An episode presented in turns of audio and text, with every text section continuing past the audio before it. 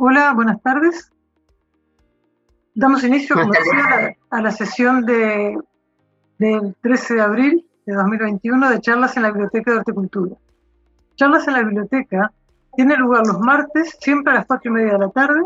Es un espacio para comentar temas de interés sobre producción y cosecha de frutas, hortalizas y ornamentales y sobre alimentación saludable. Pasaremos un buen rato. El vídeo y el podcast de cada charla se encuentran en la pestaña de las charlas de Biblioteca de Horticultura. Sé si alguien no escucha la charla en directo, puede verlo después o escucharlo. Eh, nuestros invitados de hoy son Francisco Artés Hernández, de la Universidad Politécnica de Cartagena, Juan Puchades, de la empresa Boyo, Jacinta Collado, de Limida, y Benito Orihuel, que es asesor en poscosecha. Los temas que trataremos hoy son controladores de temperatura y humedad, el cultivo de coliflor bajo estrés y nuevos recubrimientos vegetales.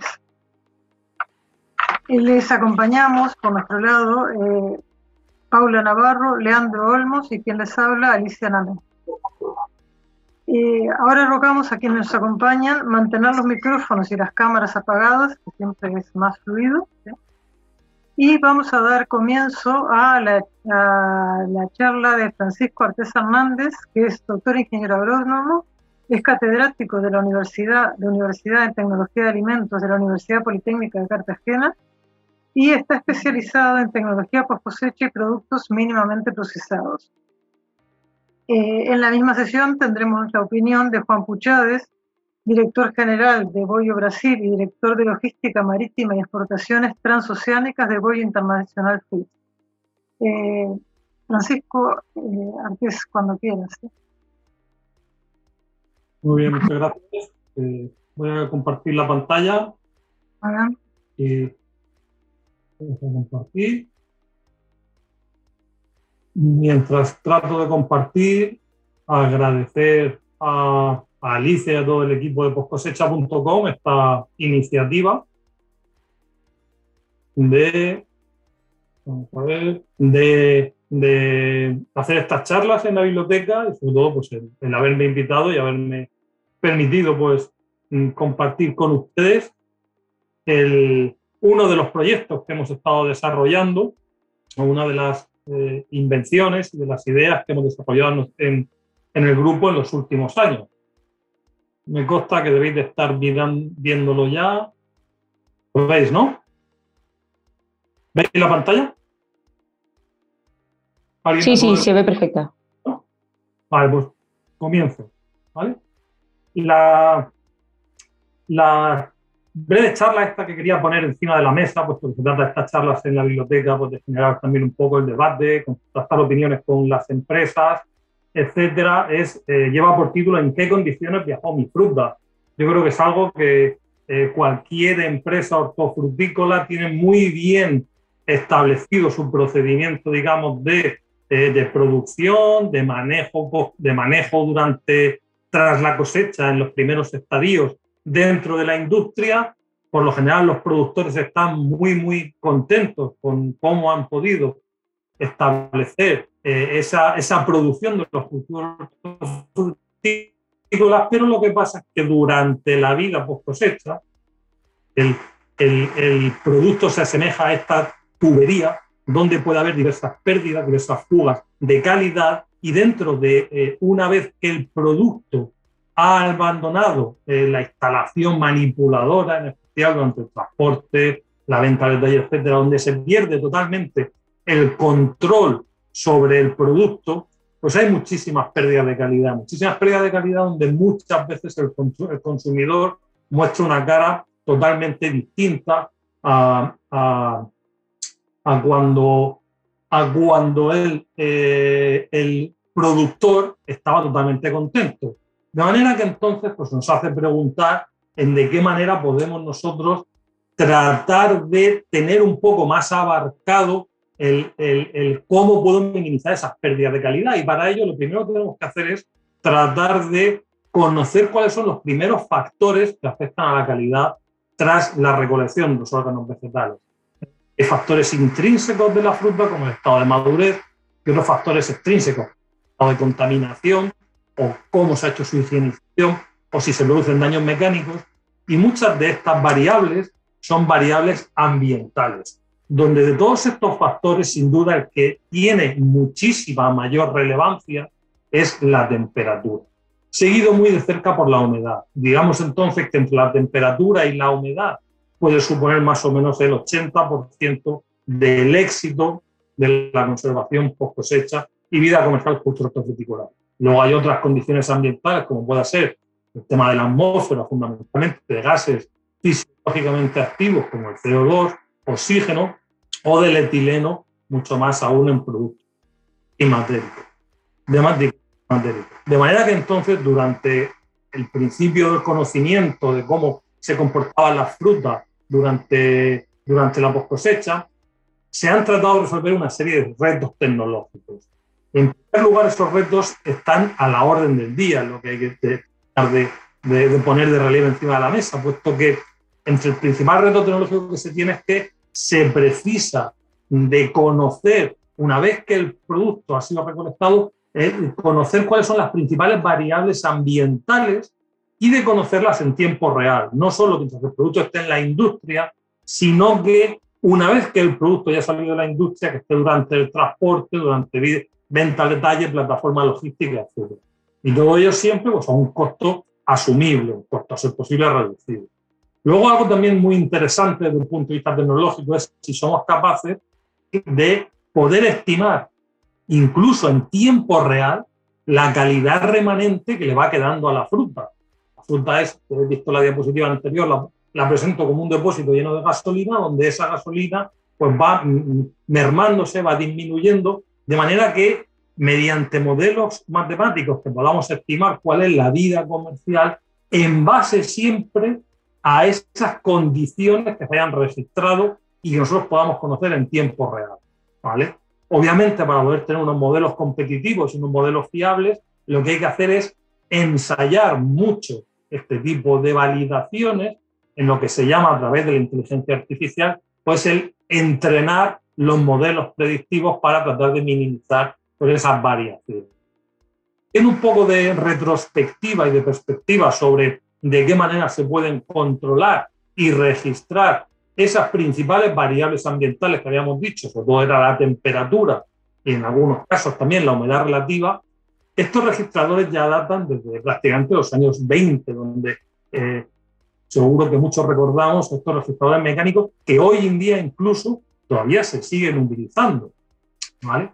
Un grandísimo avance en la década de los 90, cuando ya pasaron de estos registradores mecánicos a tener registradores electrónicos. Los electrónicos empezaron a avanzar bastante potente y en esta década de los 90 tendríamos estos registradores electrónicos que pasaron a derivarse en la década de los 2000 hasta estos registradores, donde eran luego en esa forma de USB, donde el problema que se tenía tanto para los USB como para las radiofrecuencias era que se necesitaba de alguien que fuese pues, a tomar el USB y luego pinchar al ordenador o para radiofrecuencias de ir a pasar y apuntar manualmente todas estas informaciones. Es decir, no se tenían en tiempo real. El otro gran avance que ha habido en este campo ha sido cuando a finales de la década de los, del 2010, o sea, en los últimos años prácticamente, estamos hablando, eh, es posible ya el encontrar en el mercado diversa tecnología que nos permita mm, conocer en tiempo real datos de temperatura, de humedad relativa, de humedad relativa y de otra serie de condiciones ambientales e incluso conocer en cualquier momento dónde está nuestro producto a través de una geolocalización y que seamos capaces de verlo en cualquier momento, de cualquier dispositivo electrónico, móvil, tableta, ordenador, etc. Eh, para esos equipos de medida de temperatura y humedad relativa, pues han tenido que manejar durante estos últimos años muchas, eh, digamos, muchos, muchos, mm, muchos puntos de, de, conocimiento y de conocer de qué manera podíamos, eh, se hayan podido adecuar en este avance.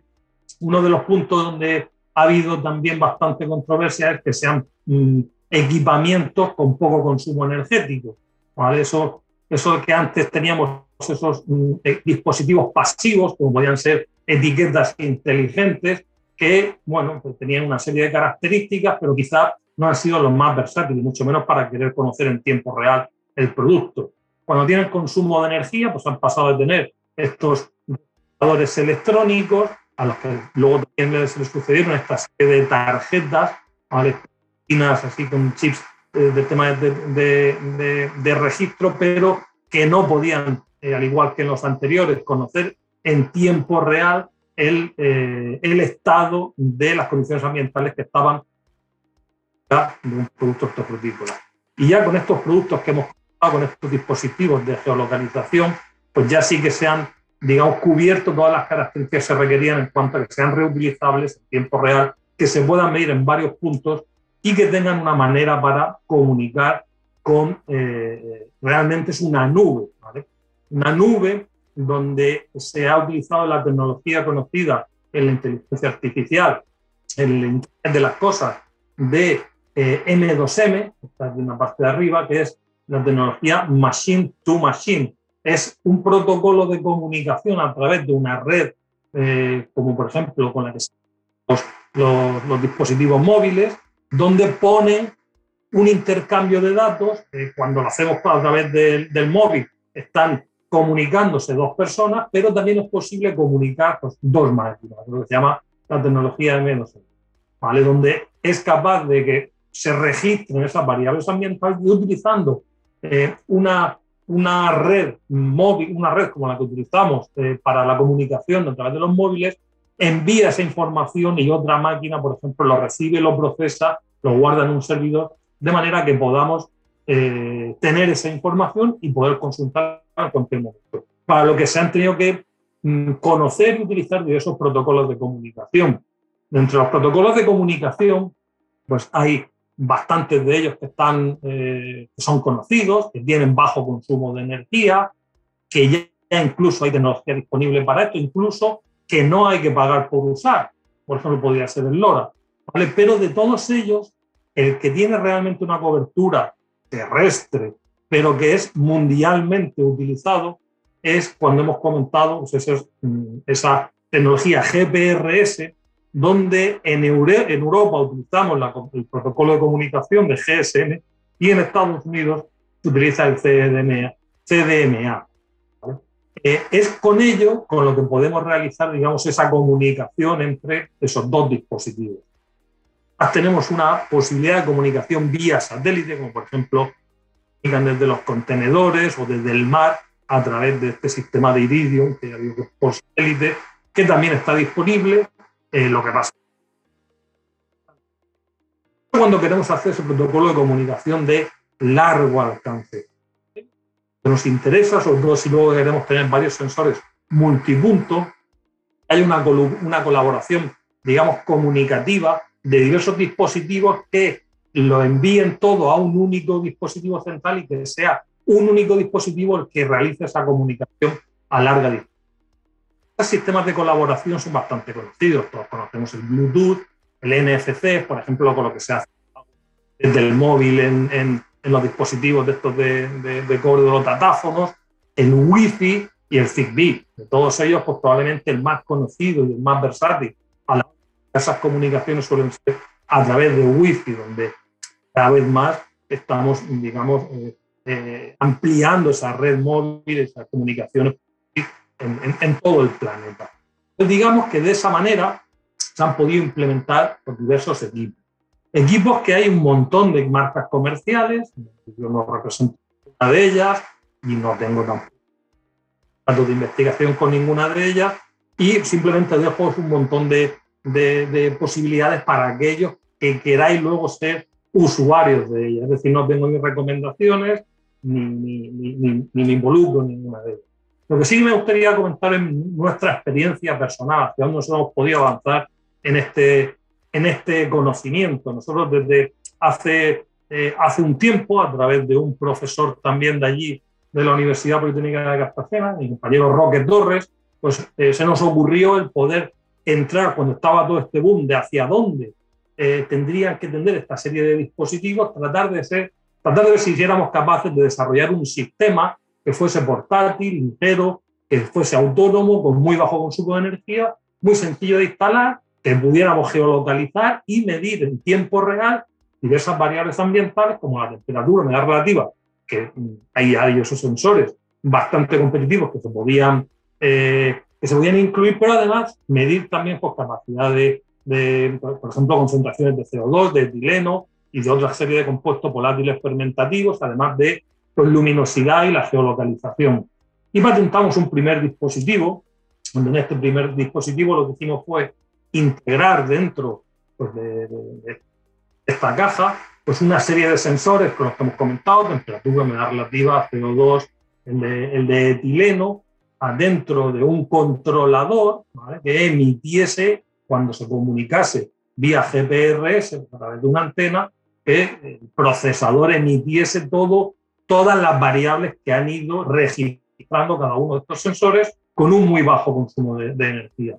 Esto llegamos a, patentarlo y luego avanzamos eh, el siguiente paso, donde lo que hacíamos es que, como dentro de un camión frigorífico, los estratos, digamos, de temperatura, humedad, incluso de concentraciones puedan ser muy distintas, para poder tener una, una lectura multipunto, pues desarrollamos un dispositivo que era pues, el de comunicación, digamos, mediante una puerta de salida que llamamos, digamos, un dispositivo maestro, al cual pues teníamos luego dispositivos auxiliares, que eran como, como esclavos, donde con esos protocolos de comunicación vía Wi-Fi se conectaban hacia ese nodo central, que el nodo era lo que luego emitía. De manera que esto podía ser un sistema que era eh, móvil, para transporte frigorífico, pero también incluso para transporte, para, para eh, o sea, en estático. Hicimos diversas pruebas de campo, eh, donde instalamos obviamente estos sensores o varios sensores en, en los camiones frigoríficos Hicimos multitud de ensayos vía, eh, vía terrestre por, por, Europa y esto, pues, por ejemplo, pues, el plazo que te daba en el móvil o de una tablet o de un ordenador. Y bueno, eh, conseguimos ya, como hemos dicho, pues patentar este dispositivo que lo está explotando la empresa, la empresa Uido, que no sé con qué, con qué, ahora mismo con qué rango, porque nosotros, la universidad, como sabéis, muchas veces lo que nos dedicamos es a realizar pues, estos estudios, estas patentes, ya una vez que se han conseguido, pues se venden y ya las explotan otras empresas. Y vamos a publicar también pues, eh, un artículo donde incluso llegamos a predecir mediante regresiones no lineales o podríamos estimar la vida comercial de eh, diversos productos, entre ellos, pues bueno, que propusimos aquí como modelo fue, fue el de leche. Y bueno, agradecer el trabajo, pues mi compañero Roque Torres, como hemos dicho, del Departamento de, de, Sensores de allí la universidad, y luego dirigimos una tesis a María Teresa Martínez Zafra, que se defendió el año pasado. Y poco más, esto es brevemente, pues dentro de todas las líneas de investigación que tenemos ahí en, la parte esta del grupo de por y refrigeración, pues fue una idea que nos surgió y que pues, con el acompañamiento de diversos compañeros pues pudimos materializar y quería llegar, Alicia. Muy bien. Eh, Francisco, muchas gracias. Exacto. Este, eh, Juan, eh, no sé si puedes compartir, si puedes encender el vídeo, por favor. Y... Se me ve, ¿no? Se te ve, exacto.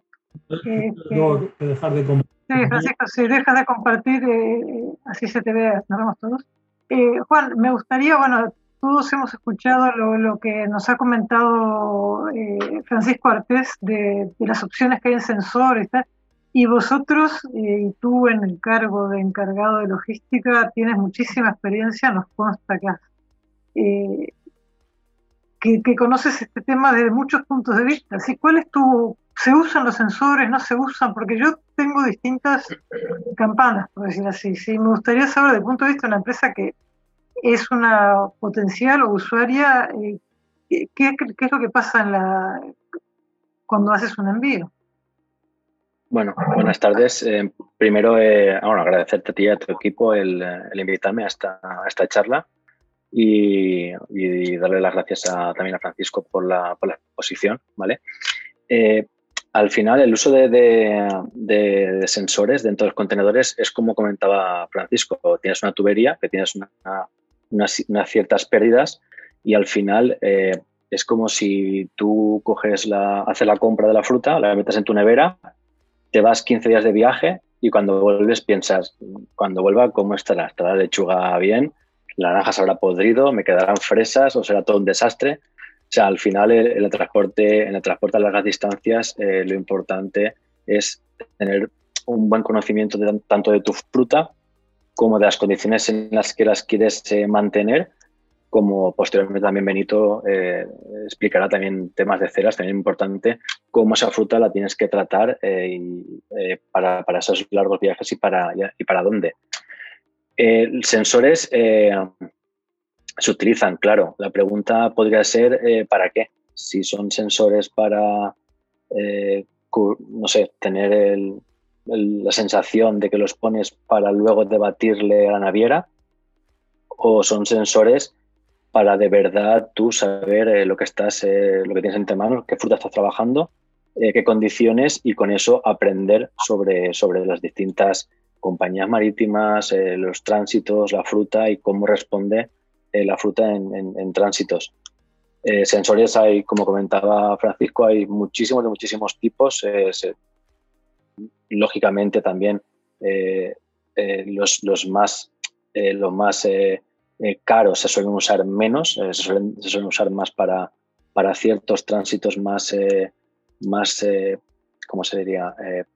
más delicados o con frutas mucho más delicadas pero, pero la verdad es que sí nosotros, por ejemplo, sí que lo usamos y, usamos varios tipos, desde sensores muy básicos para tener simplemente un control de que las condiciones son dentro de los parámetros que, hemos utilizado, luego otros para, para tema de apertura de puertas, para comprobar que, el contenedor no tiene manipulaciones, eh, etcétera.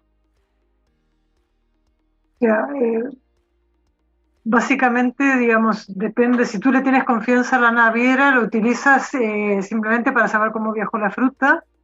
Y en el caso de que sea un, eh, una prestadora de servicios nuevos, también te sirve para comprobar cómo va ese servicio.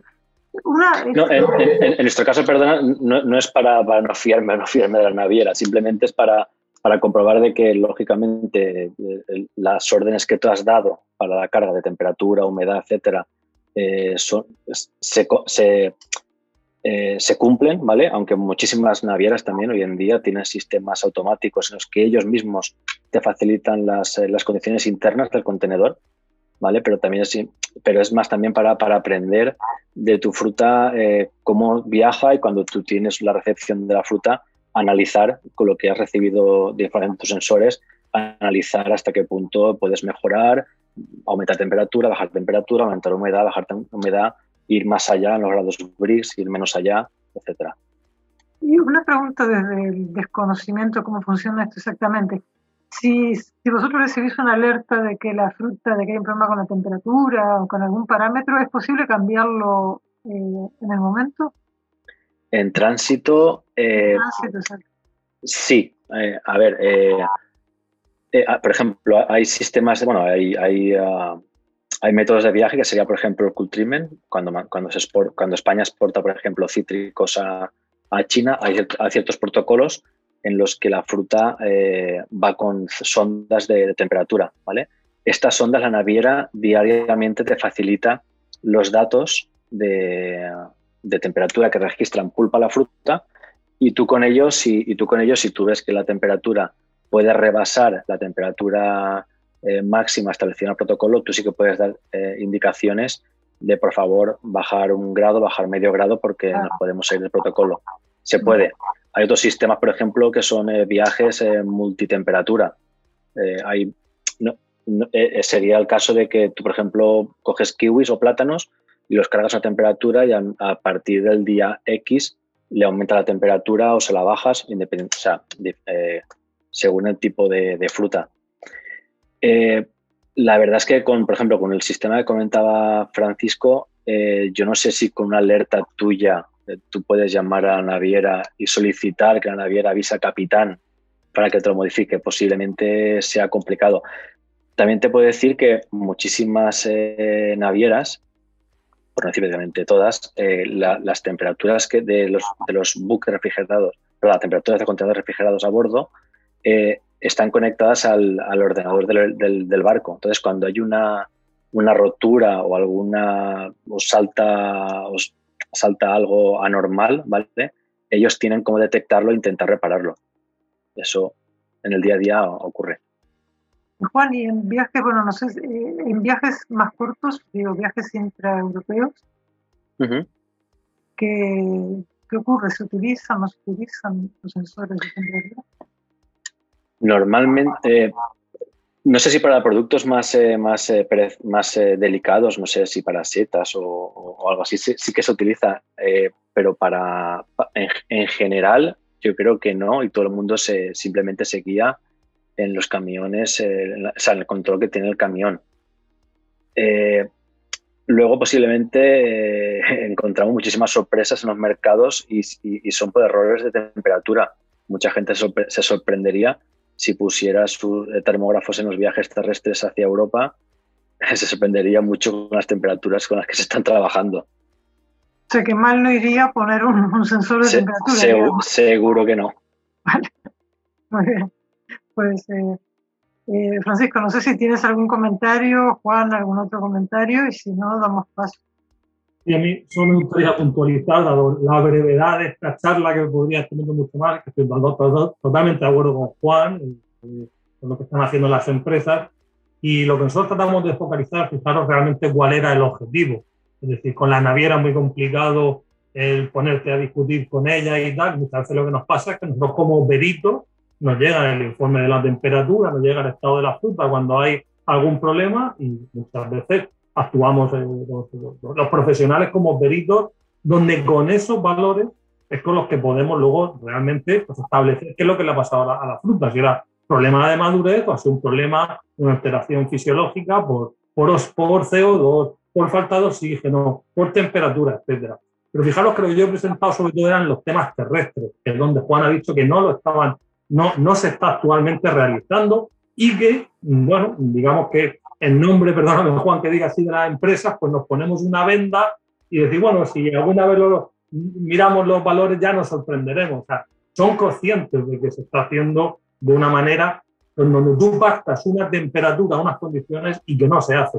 Nosotros hemos estado llegando a hacer eh, unos 40 viajes por Europa y dentro de esos 40 viajes por Europa, condiciones han sido, vamos, exagerada.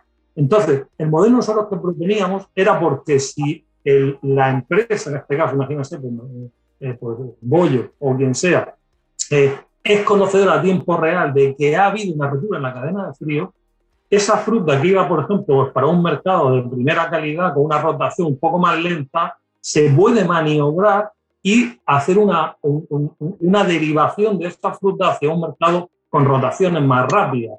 Es decir, ahí el, conocimiento de la información, el dueño de la información es el que tiene luego que hacer eh, todo el procedimiento. Por, un, por una parte, luego reclamar a la compañía con la que, con la que ha acordado las condiciones de transporte, no lo ha hecho, pero por otra, ya está sabiendo que dentro de tres, cuatro días, cuando llegue la fruta, dos, tres días, decir, lo que iba para este sitio, bueno, pues si iban cuatro camiones, pues estos dos que vayan para acá, de uno aquí, otro se deriva para allá, y puedes de alguna manera eh, jugar, como hemos comentado, con esos modelos, con esas estimaciones de vida, de vida remanente, eh, dónde puede ir cada fruta.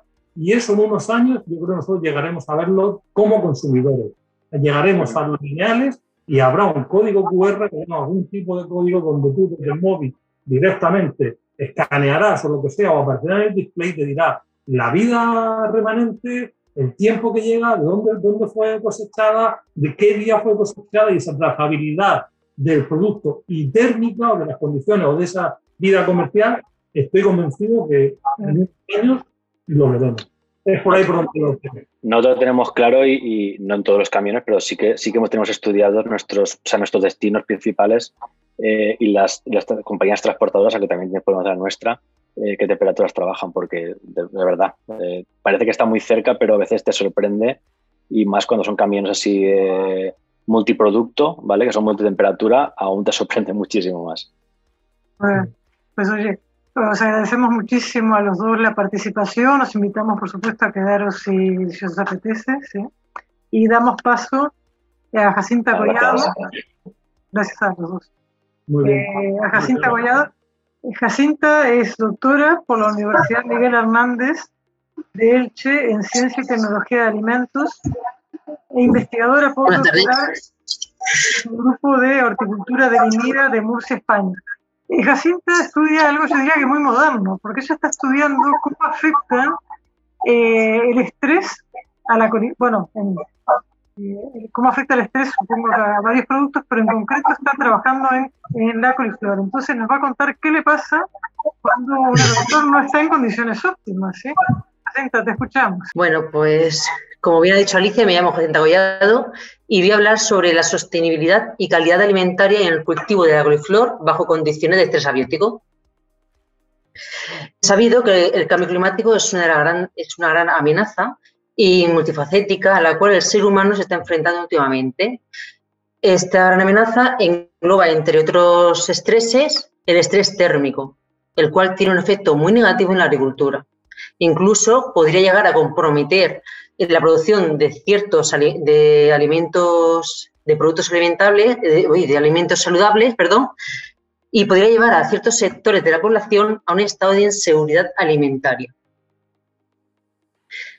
Con el fin de aportar soluciones para, afron- para afrontar esta situación, nosotros proponemos eh, estrategias con el fin de conseguir eh, materiales vegetales resistentes al estrés abiótico estacional. Nosotros nos vamos a centrar en la coliflor porque Murcia es una de las eh, principales productoras de coliflor del mundo. Y es importante decir que gran parte de esta hortaliza eh, se, se desecha directamente, estando constituido este desecho principalmente por hojas. En los últimos años, debido a los efectos beneficiosos que ofrece esta hortaliza a nuestra salud, eh, su ingesta ha aumentado significativamente. Entre estos beneficios, entre estos beneficios se puede destacar eh, que, puede, que, que cuida el cerebro, que previene enfermedades cardiovasculares o bien que, ayuda a combatir el cáncer. Estos efectos beneficiosos pues, son consecuencia de las propiedades que presenta la coliflor. Entre, todas las propiedades que ofrecen, vamos a destacar los compuestos fenólicos, eh, el contenido de azúcares y las poliaminas. ¿Qué son las poliaminas? Pues las poliaminas son un, eh, son un grupo de compuestos nitrogenados de bajo peso molecular, el cual presenta un papel muy importante en plantas, pues afecta la floración, desarrollo embrionario y la antisenescencia. Asimismo, también juegan un papel importante en nuestra salud, pues protegen contra desórdenes metabólicos relacionados con el envejecimiento y contribuyen a mejorar eh, las funciones eh, reproductoras. Por ello, varios estudios recomiendan la ingesta de estos compuestos en una cantidad de 354 micromol día. Además, nosotros empleamos las poliaminas con el fin de poder mejorar la tolerancia de, de las plantas frente a diferentes tipos de estrés. Nuestro, nuestro experimento, nuestra investigación, se enfoca en el estudio de cómo afecta el estrés térmico sobre el contenido de compuestos bioactivos de, eh, plantas tratadas mm, previamente con poliaminas. Este estudio va a llevarse a cabo en dos escenarios de CO2 diferentes. A 400 ppm, que es el, el cual más o menos nos encontramos ahora mismo, y 1000 ppm.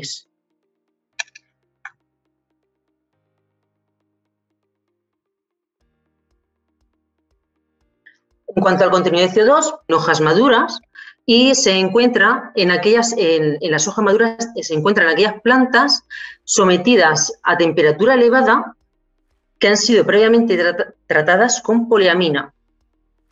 Esta poliamina se ha, hecho el experimento con putrescina, con espermidina y con arginina, la cual es un precursor de las poliaminas.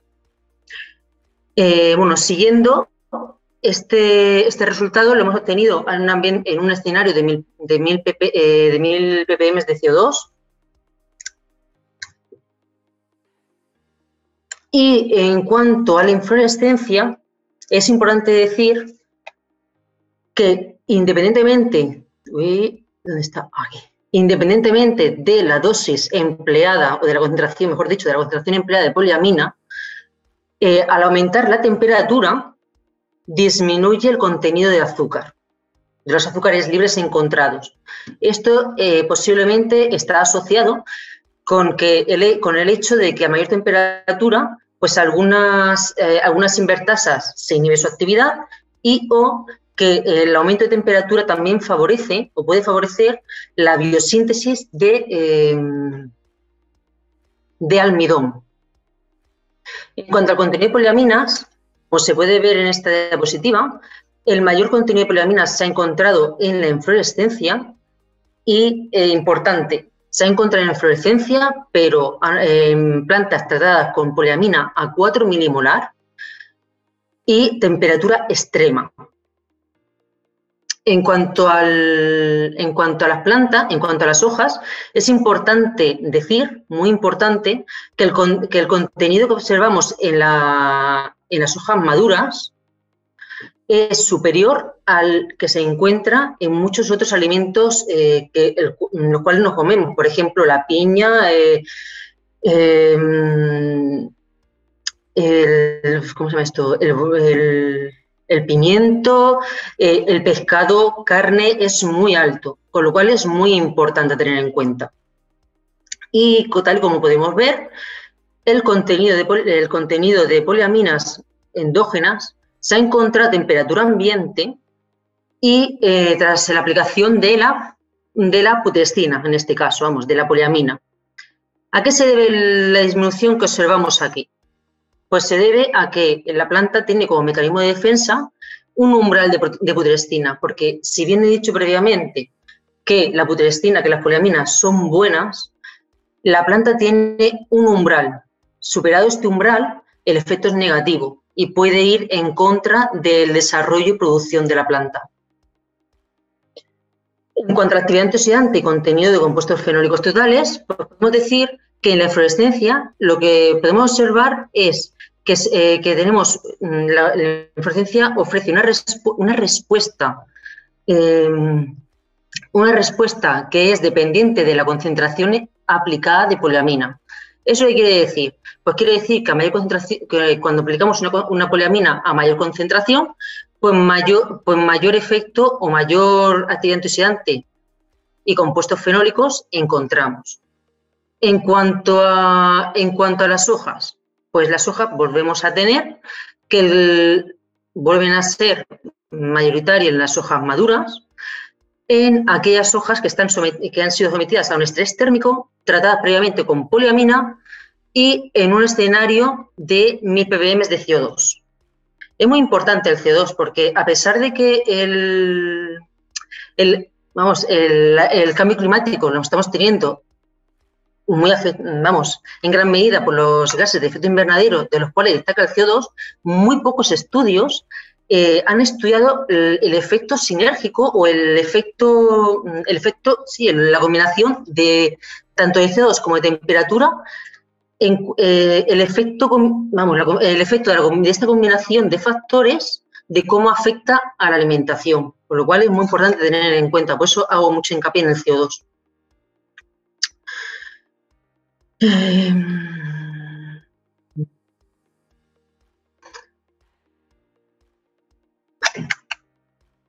Como conclusiones, pues, puedo decir que la estrategia agronómica constituida por la combinación de un alto contenido de CO2 y la aplicación de la poliamina previamente al tratamiento térmico en las plantas promovieron significativamente la acumulación de los compuestos bioactivos, no solamente de la parte comestible, sino también de la parte, de la parte desechable de la culiflor, lo cual mejoró la calidad de la culiflor y también se vio una mejor eh, adaptabilidad de la planta.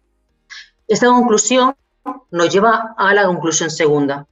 Con estos resultados aquí expuestos se puede concluir que al emplear esta, estrategia agronómica, las hojas maduras de la agroculiflor deberían de, empezar a considerarse como, mm, como, productos de los cuales se puede tener un fin eh, farmacéutico o nutracéutico y dejar de considerarlo como, mero, como un mero subproducto. De esta manera, haremos de la coliflor no solamente que sea saludable, que lo es ya de por sí, sino también haremos de la, de un cultivo más sostenible, lo cual, frente a esta situación, pues sería un, un punto a favor de este, de este cultivo. Muchas gracias. Eh, Jacinta, muchas gracias a ti también. Y creo que es muy interesante ver que, que de una situación negativa pues se puede, hay potencial para sacar, este, para sacar eh, partes positivas. No me imagino que, que el tema de, del aprovechamiento en sí forma parte o formará parte de un estudio posterior al que, al que estáis haciendo en este momento. ¿no? Sí, estamos, estamos utilizando, estamos utilizando la agroflor, ya, ya estamos haciendo también, estamos ampliando más plantas y lo que estamos haciendo es ampliar también el, el, estudio de compuestos bioactivos para ver si afecta este, si el tratamiento externo de poliamina afecta a, pues exactamente decir a qué exactamente a qué afecta. No solamente nos vamos a quedar con compuestos fenólicos, con azúcares, sino también estamos ampliando pues a carotenos, ácidos grasos, para ver exactamente cuál es la amplitud del estudio. Eh, es un estudio que tiene, digo, muchísimas posibilidades. Supongo que lo mismo que pasa con coliflor puede pensar uno en brócoli, en fin, sí. otra serie de, de, ¿no? de productos vegetales sí, que quedan sí. muchísimo en el campo, ¿no? Sí, estamos, estamos abriendo esa línea de investigación. Muy bien, perfecto. Pues te agradecemos muchísimo que hayas participado. Y, Gracias a ustedes por invitarme. Muy bien. Y damos paso eh, a Benito Orihuel, ¿sí? Eh, Benito Orihuel es eh, Post Service Advisor, eh, asesor en post cosecha. Él es doctor en biología y tecnología post cosecha, graduado en química y ex director general de Citrosol. Citrosol es una de las empresas principales en, eh, la, en todo lo que es el tema de eh, ceras, fitosanitarios, productos de limpieza para el tratamiento post cosecha de frutas y hortalizas con una enorme experiencia en cítricos, ellos están en Valencia por supuesto, eh, la sede central está en Valencia, pero en este momento tienen sedes en otros países del mundo. Y bueno, y la línea de Citrosol es irse adaptando, como es lógico, a las, a las demandas de sus clientes. Entonces, eh, en este momento, eh, el motivo de, que esté Benito Arihuel aquí es que nos va a hablar de un nuevo producto que eh, entiendo que cumple dos grandes eh, requisitos de, que demanda el mercado. Bueno, pues muchas gracias Alicia por la, por la invitación. Y vamos a hablar de nuestros recubrimientos vegetales con certificación ecológica. Eh, la Plant Seal y la Plant Seal eh, Shine Free. También disponemos de la Plant Plant Seal tropicales que la hemos sacado al mercado hace, hace poco tiempo. Pero hoy vamos a hablar de Plant Seal y Plant Seal Shine Free, que son nuestros recubrimientos vegetales con certificación ecológica para cítricos. Vale, eh, simplemente comentar que los cítricos eh, pierden su capa de cera natural eh, durante el lavado, durante el acondicionamiento en el, en el, almacén. Y esa pérdida de su cera natural hace que se incremente la pérdida de peso, que se produzcan cansados de piel, se produzca envejecimiento del fruto y también eh, los hace más sensibles al, al daño por frío. Con un recubrimiento, pues Mm, eh, controlamos la pérdida de peso, disminuimos el envejecimiento y eh, tenemos cierto control de los, de los daños por frío.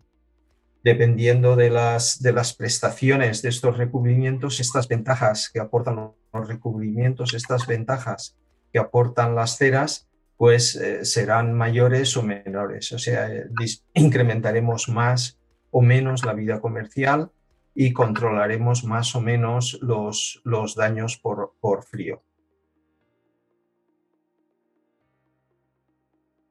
Este es un, una experiencia donde vemos la, la, gran capacidad que tienen las, las dos plant seals, eh, y plant seal shine free, en el control de la pérdida de peso.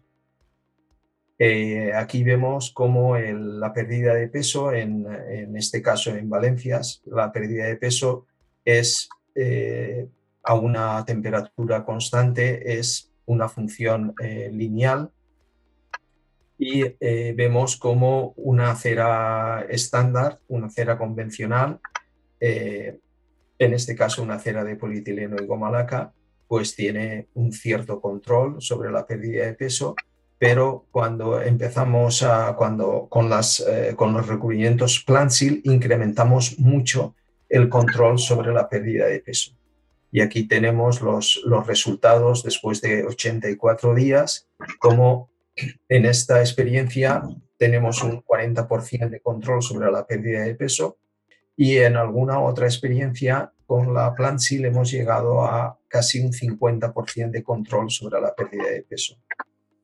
También con la, con la Plansil logramos controlar eh, mucho los daños por frío. Los daños por frío eh, aparecen en los almacenamientos frigoríficos, bueno, realmente aparecen después de los almacenamientos frigoríficos. Puede aparecer algún daño ya en las cámaras, igual como puede aparecer algún daño en los contenedores, pero sobre todo cuando la fruta pasa a temperatura ambiente es cuando se manifiestan los manchados de daño por frío. Y aquí vemos cómo eh, pomelos sin encerar, un 65% de frutos con daño por frío, eh, pomelos encerados con ceras de mercado estándar de polietileno y goma laca, tenemos una reducción importante, pero aún tenemos aproximadamente un 35% de fruta con daño por frío y sin embargo con la Plant Seal solo tenemos un 10% de fruta con, con daños. Esto es un, casi un 85% de eficacia en el control de los daños por frío. Y y poco más. Eh, simplemente resaltar que son recubrimientos vegetales eh, para cítricos, para manzanas, ahora también para aguacates y mangos, y están certificados para eh, agricultura ecológica. También son totalmente aptos para consumo vegano. De hecho, estamos obteniendo también la certificación para Eh, para, los, para los veganos, consecuencia de, su gran control sobre la pérdida de peso eh, y sobre su efecto controlando los daños por frío, retrasan mucho el envejecimiento de la fruta, incrementan la vida comercial de los cítricos y además son compatibles con cualquier tipo de tratamiento fungicida, que haya algún recubrimiento vegetal que, no lo es. Y eh, algún o algunos que, no lo son. Y eh, también es destacable que eh, nuestra Plant Seal y Plant Seal Shine Free no requieren de mayores temperaturas y tiempos de secado de los, de los usuales. O sea, no hace falta meter más maquinaria, meter más túneles en los, en los almacenes. La, la, actual disposición de un almacén es eh, más, que, más que suficiente para eh, conseguir un, un, perfecto, un perfecto film con estos recubrimientos. Eh, simplemente añadir que ya llevamos un año y medio con estos recubrimientos eh, Plansil y Plansil Shine Free en el mercado y, que eh, hemos hecho ya eh, muchos envíos, muchas toneladas de, cítricos, sobre todo desde Sudáfrica y Perú, han salido con esta protección extra. Y nada más, muchas gracias y cualquier pregunta estaremos, estaré dispuesto. Muchas gracias. Eh, Benito, muchísimas gracias. Bueno, creo que es interesante, como decía, atiende a, necesidades del mercado, por un lado, el, interés por productos, eh, digamos, veganos, ecológicos, y por otro lado, por esta coexistencia que existe entre el interés por productos locales eh, y por otro lado, un, comercio internacional que tiene interés por, por productos de zonas que no que no los tienen en ese momento, que quieren disponerlos este, en otros momentos del año, lo cual conlleva viajes largos e indudablemente los daños por frío son eh, una, una combinación de temperatura y tiempo de transporte, entonces creo que con estos productos pues se atiende una, una demanda importante. ¿no? Benito, muchísimas gracias y damos paso a la, si dejas de compartir pantallas, eh, compartiré Bueno, muchas gracias.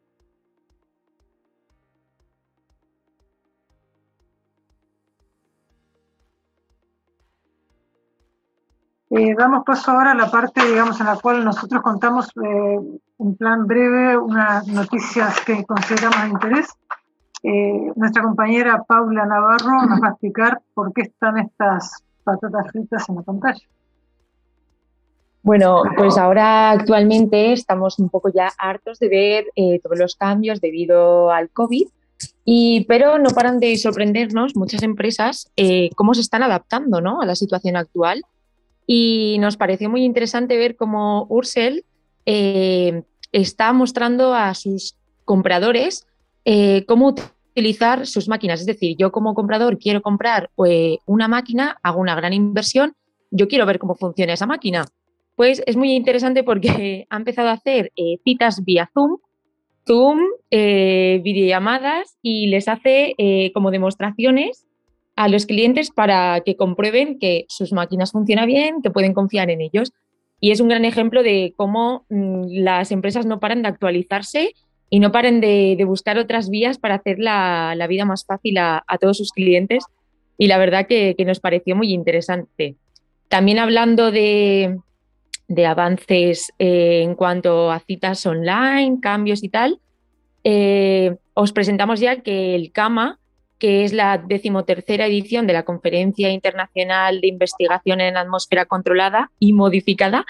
Eh, ya tiene fecha y va a ser eh, del 15 al 18 de agosto de este año y, eh, pues bueno, como todos comprendemos, va a ser online y creemos que es una gran oportunidad para poder asistir a un evento de, de este calibre.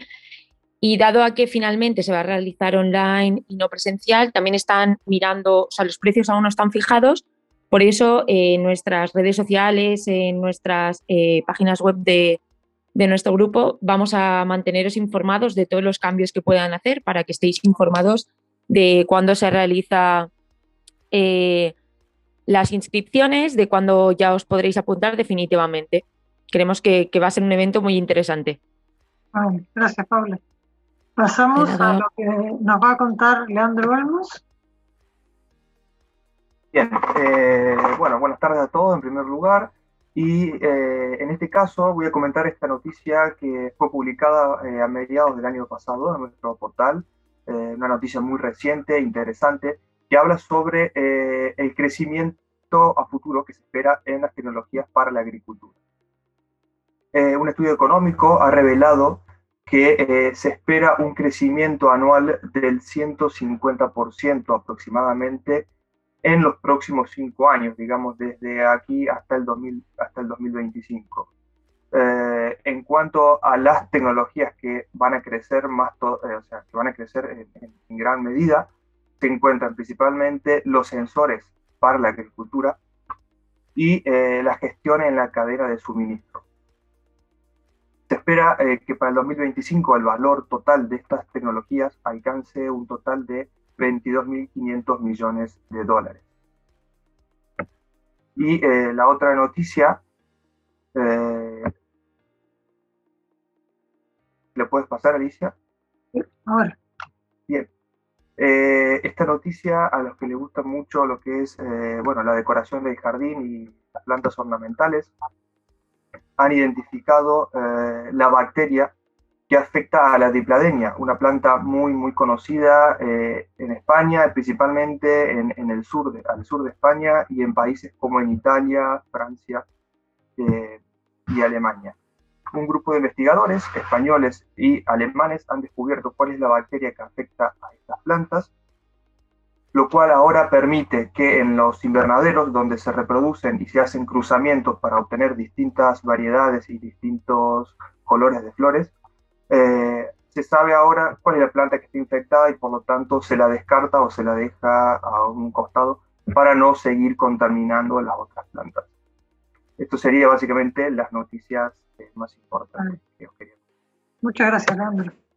de mi parte, lo que os quería comentar es, eh, si recordáis, el año 2016 fue el año de las legumbres, la ONU lo declaró el año de las legumbres ante esta tendencia que hay por el interés en proteínas de origen vegetal, que de alguna manera fue, es una contraparte de lo que también comentó Benito Orihuel, ¿verdad? El tema vegano en todas sus variantes. Eh, la ONU eh, ha hecho una campaña para promover el consumo de legumbres, que como sabéis son ricas en, proteínas, y en el caso del Mediterráneo la legumbre era los garbanzos, las lentejas, las alubias, eh, formaba parte de la dieta mediterránea y se ha ido perdiendo eh, a favor de otro tipo de productos. Y la, digamos, la buena noticia es que estas campañas están dando resultados y según los datos que ofrecen distintos organismos, si os interesa más el tema, en las notas de esta charla hay más cifras y tal, lo podéis ver, ahora os explicamos dónde. Eh, se está consiguiendo una recuperación que más o menos en este momento se puede estimar del 5%, y creemos que es una buena noticia, digamos, que no se pierda algo que tenía de positivo la dieta mediterránea y en países en los cuales la dieta mediterránea no, no estaba tan extendida, pues también es un aporte eh, el contar con, con, productos vegetales que son buenos, eh, a que aportan un, porcentaje importante de proteínas, sobre el 10% más o menos, según dependiendo de cuáles son. Damos por cerrada la, esta sesión de charlas. Eh, tenemos una, una novedad para contaros de a dónde están las notas de las charlas. Esto es nuevo, se ha implementado esta semana. Eh, las notas de las charlas en sesiones anteriores os contábamos que estábamos en el blog, ahora se han unificado en una pestaña especial que es eh, dentro de bibliotecahorticultura.com hay una, una pestaña que se llama las charlas, ahí las encontráis todas con un pequeño resumen de, de lo que se ha hablado y sobre todo lo que interesa que es el objetivo de las charlas, los vídeos y los podcasts de estas charlas. Si queréis saber qué, qué son las charlas, qué charlas hay en el futuro, en la agenda, que esta es la pestaña que está al lado de, las charlas, en el mismo sitio, bibliotecacultura.com, encontráis eh, lo que serán las charlas de los días de la semana siguiente, de los martes a las cuatro y media de la semana siguiente. Eh, os agradecemos mucho a quienes estéis presentes y a quienes podáis escuchar las charlas o los vídeos en el futuro. Con esto acabamos la sesión semanal de charlas en la biblioteca, en la que nos han acompañado Francisco Artés Hernández de la Universidad Politécnica de Cartagena, Juan Puchá de la empresa Boyo, Jacinta Collado de Limida, Benito Orihuel, asesor en cosecha de Citrosol, y Paula Navarro, Leandro Olmos y quienes habla Alicia Namé. Eh, os deseamos una buena semana y que todos seamos muy felices.